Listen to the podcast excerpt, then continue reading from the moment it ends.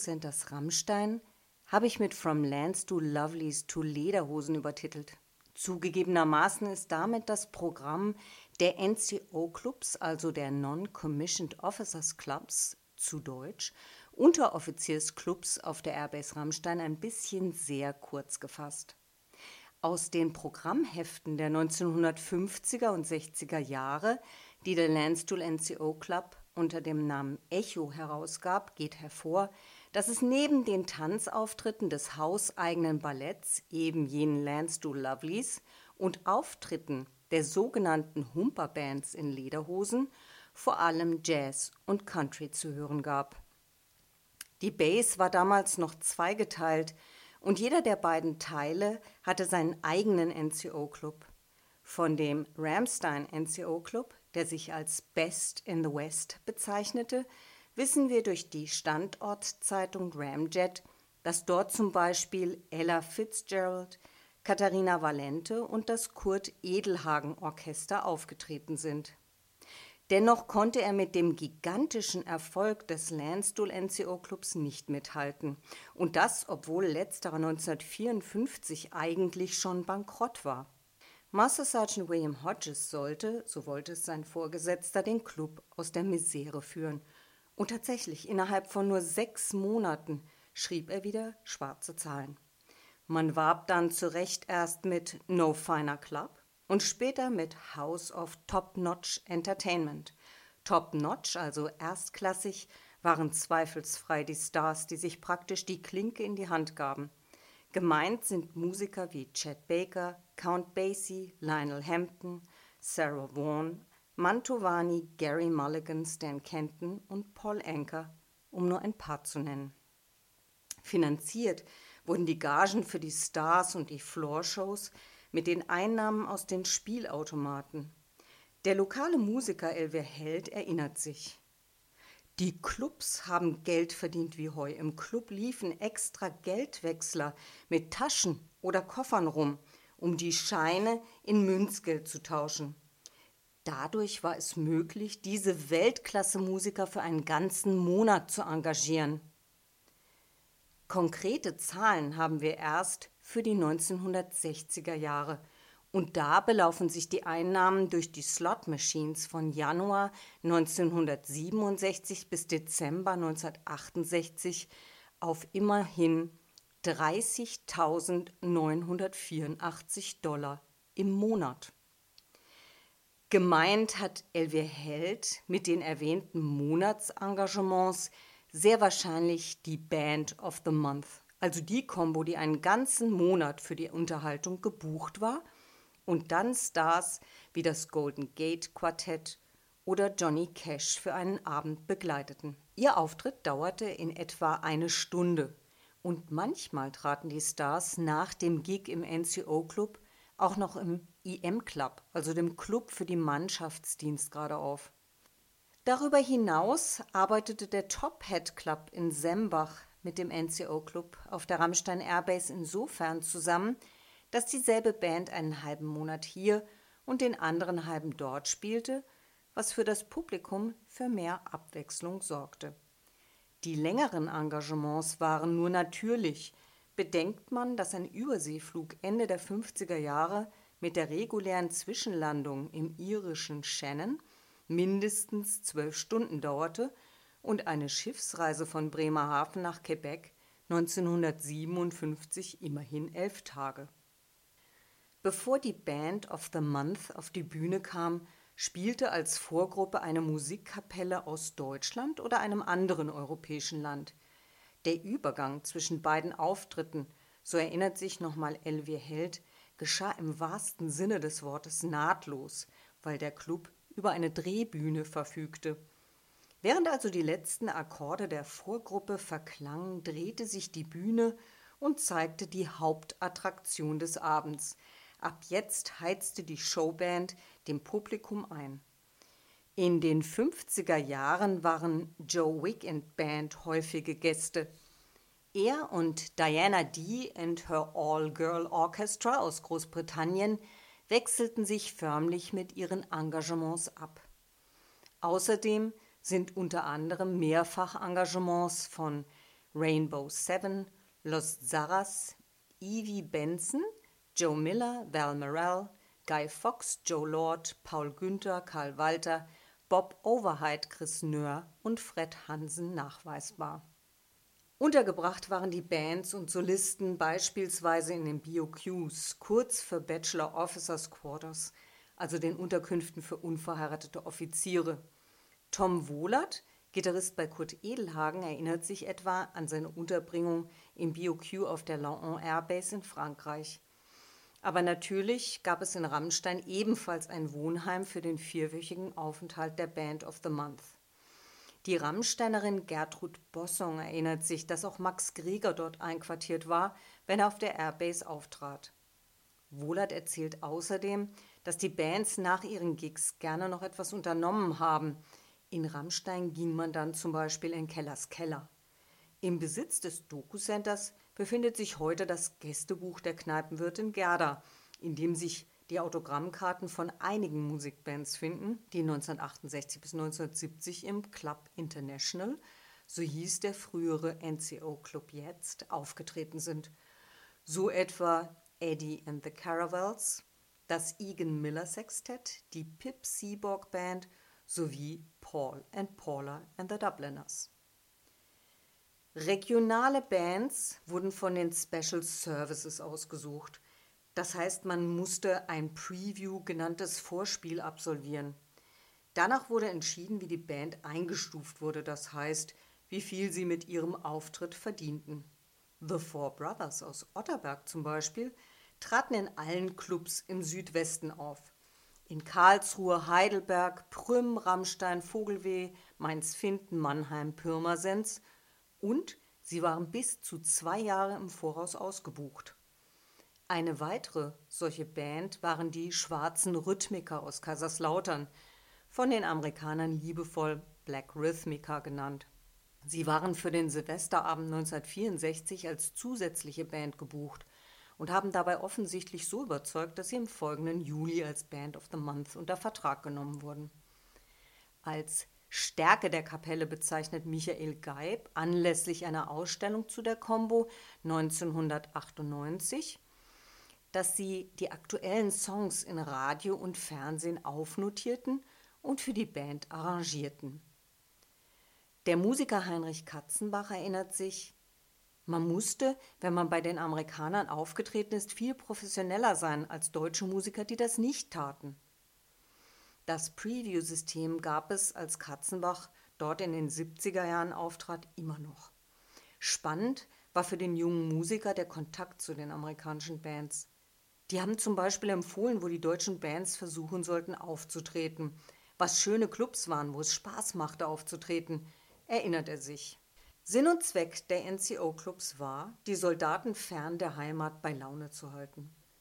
Daher wurden die Räumlichkeiten eben nicht nur für das tägliche Lunch, militärische Galadinner oder Live-Konzerte genutzt, sondern auch für die monatliche Happy Hour, Bingo, Veranstaltungen für Kinder, Tanzabende für Jugendliche, Treffen des Frauenclubs, Weinfeste, Talentwettbewerbe sowie Motto-Partys wie etwa zu Fasching und Halloween, Floor und später auch Strip-Shows.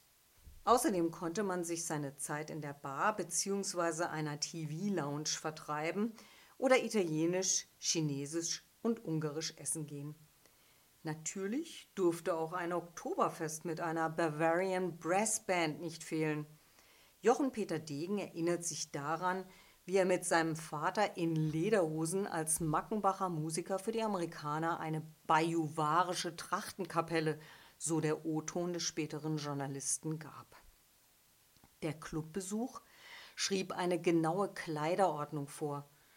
So war der Arbeitsanzug unter der Woche nur bis 19 Uhr erlaubt und sonn- und feiertags lediglich bis 10 Uhr in der Snackbar. Die Class A Uniform, also die Ausgehuniform der US-Soldaten, war indessen zu jeder Zeit willkommen.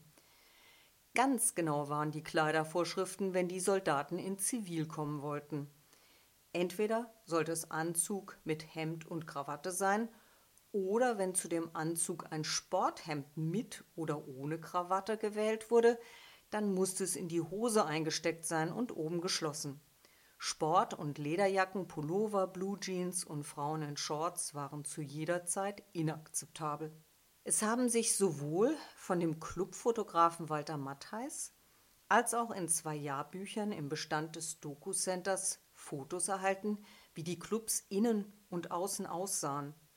Der Landstuhl NCO Club war ein relativ unspektakuläres einstöckiges Gebäude mit Flachdach bis zur Straße reichender bogenförmiger Pergolamarkise und einer Terrasse. In der Lobby begrüßte den Gast ein großes Aquarium. Außerdem gab es neben dem Speisesaal eine Snackbar, eine Cocktailbar sowie die Zebra Lounge, in der die niedrige und verhältnismäßig kleine Bühne war, von der aus die Berühmtheiten ihr Publikum begeisterten. Einen Eindruck, wie das alles auf Besucher wirkte, bekommen wir durch die Beschreibung des Clubs in der Frankfurter Gipskaserne aus den 50er Jahren. Ein US-Soldat erzählt, es gibt fünf große Säle. Im ersten befindet sich eine moderne Bar, fast wie eine der schicken Cocktail-Lounges in New York. Der nächste Raum ist ein Speisesaal mit Tanzfläche. Das Ganze ist in weich plüschigen Farben gehalten, mit Holzvertäfelung und schweren Vorhängen. Dann gibt es ein Spielzimmer mit Stühlen, Sesseln und einer Bowlingbahn. Sie bauen gerade eine neue Bar, westernmäßig mit Schwungtüren. Sowas erwartet man nun nicht wirklich auf einer Army Base.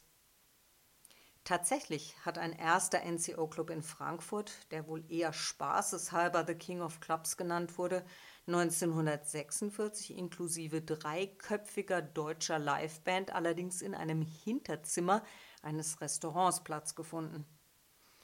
Ganz zweifellos bildet für den Landstuhl NCO Club die Zeit, in der Master Sergeant Albert bzw. Al Tellerico den Club gemanagt hat, einen Höhepunkt. Schon unter Hodges war er für die Musikerwahl zuständig, aber ab dem 1. Oktober 1956 zeichnet er selbst als Club Secretary verantwortlich, assistiert von dem deutschen Manager Reinhold Diehl. Um europäische Stars für den Club zu finden und zu engagieren, hat Tellerico mit der Alan Blackburn Agency bzw. mit dem deutschen Otto Tupek von der Reich Theatrical Agency in Mannheim zusammengearbeitet. Tellerico hatte Geschick und Gespür. In seine Ägide fallen die Auftritte der großen amerikanischen Jazzmusiker wie Chet Baker, Gary Mulligan, Stan Kenton, Count Basie, Ted Heath, Sarah Vaughan und Lionel Hampton. Kenton, Fitzgerald, Hampton sowie Vaughan waren zuvor schon in der Kaiserslauterer Fruchthalle aufgetreten. Aus der deutschen Presse der Zeit geht hervor, dass diese Konzerte für die amerikanischen Truppen organisiert und auch hauptsächlich von diesen und der deutschen Jugend besucht wurden. Tellerico konnte also davon ausgehen, dass er mit seinen Engagements die Bedürfnisse der US-Soldaten erfüllte. Man darf nicht vergessen, dass er und sein Team den Mitgliedern, die einen monatlichen Beitrag zahlten, verantwortlich waren. Daher gab es in den Programmheften auch eine Rubrik What are we doing with your money oder schlichtweg Report genannt, in der das Management über seine Tätigkeit und die Finanzen berichtete.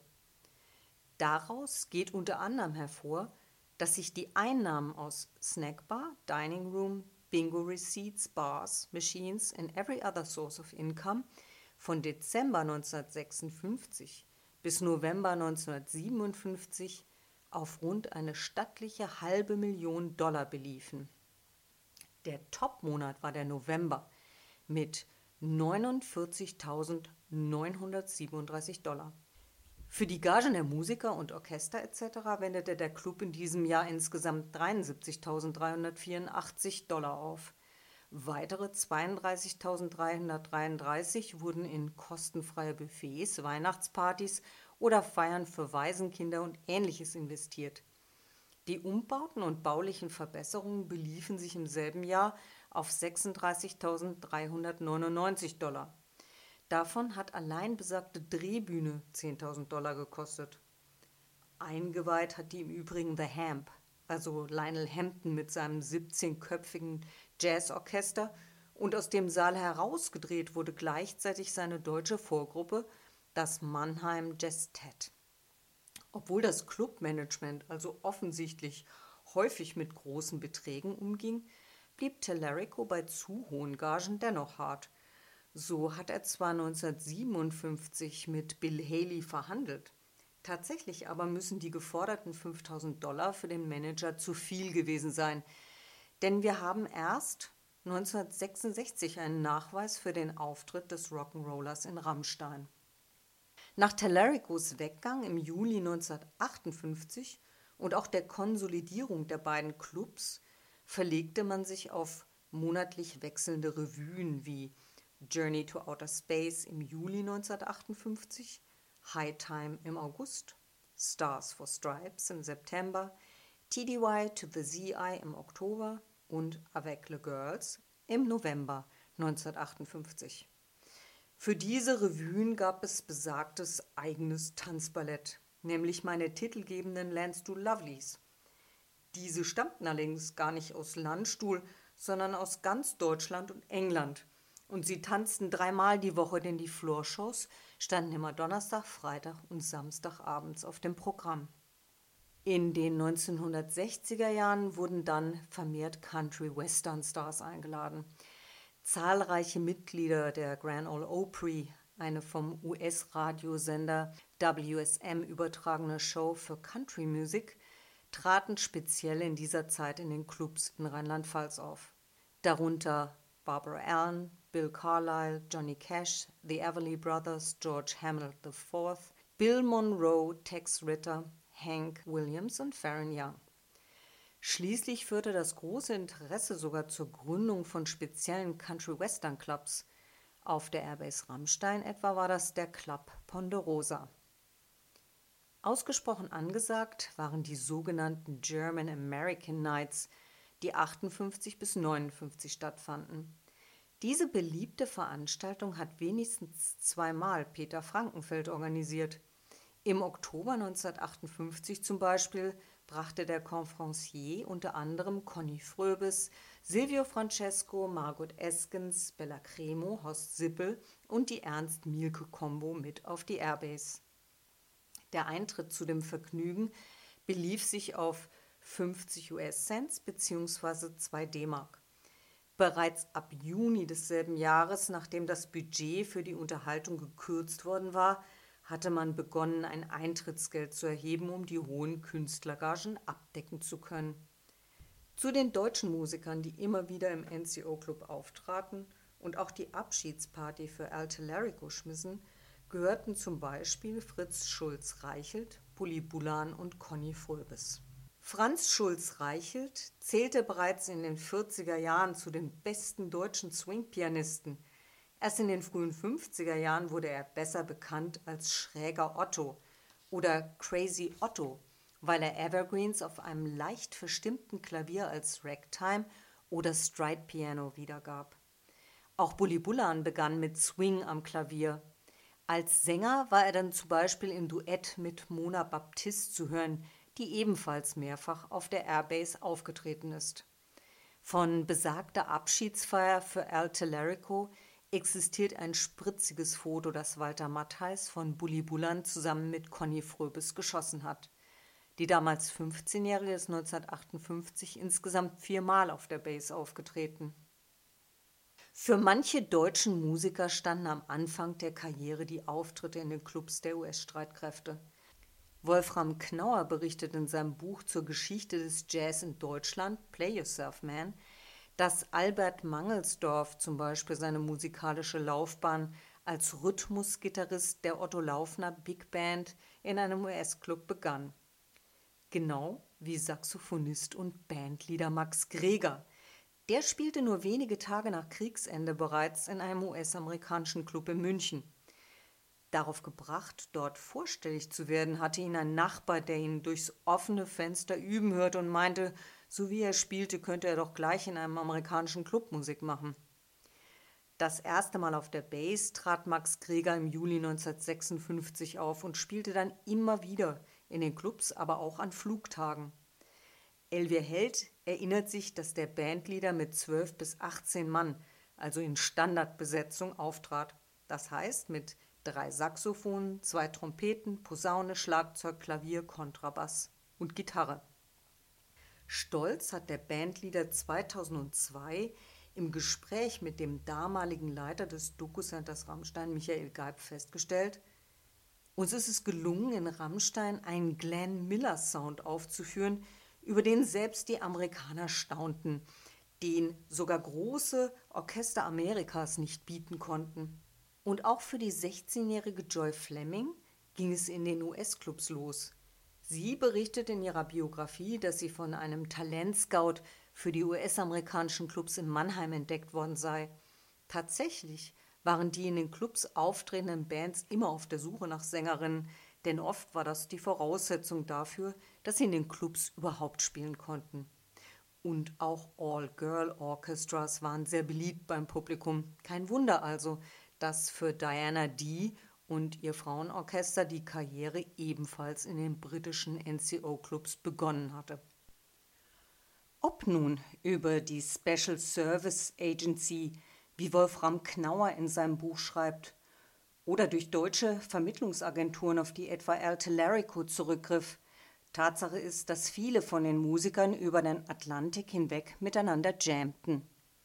Katharina Valente zum Beispiel trat ab 1953 regelmäßig zusammen mit dem Kurt Edelhagen Orchester auf.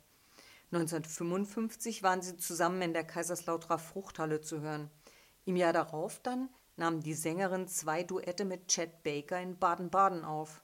Oder eben Max Greger, der mit Ella Fitzgerald und Lionel Hampton Musik machte. Die große Zeit der Clubs ging in den 70er Jahren zu Ende. Sie wurde eingeläutet durch die Abschaffung der Slot Machines. Im Bestand des Doku-Centers Rammstein haben sich mehrere Fotos von Walter Mattheis erhalten, die die Zerstörung der Automaten mit Vorschlaghämmern dokumentieren. Hören wir dazu nochmal den Zeitzeugen Elvia Held. In dem Moment, als die Slot-Machines nicht mehr da waren, ist kein Geld mehr reingekommen. Die Clubs konnten nicht mehr genügend erwirtschaften, um jeden Abend Floorshows zu bezahlen. In seinen Erinnerungen heißt es, dass die Ehefrauen der US-Soldaten und die Frauenbewegung in Amerika durchsetzten, dass Slot Machines in den US-Clubs verboten wurden, um zu verhindern, dass die Männer weiterhin ihren gesamten Sold an den einarmigen Banditen verzockten. Vielleicht hat aber auch das Ende der Wehrpflicht in den USA seinen Einfluss auf das Clubleben gehabt. Der Landstuhl NCO Club befand sich an der Mitchell Avenue schräg gegenüber vom EM, also Enlisted Man Club, dem späteren Club Rama. Der Ramstein NCO Club hingegen war an der Jefferson Avenue. Als die beiden NCO Clubs 1957 zusammengefasst wurden, entschied man sich für das Gebäude an der Mitchell Avenue, das aber heute nicht mehr existiert.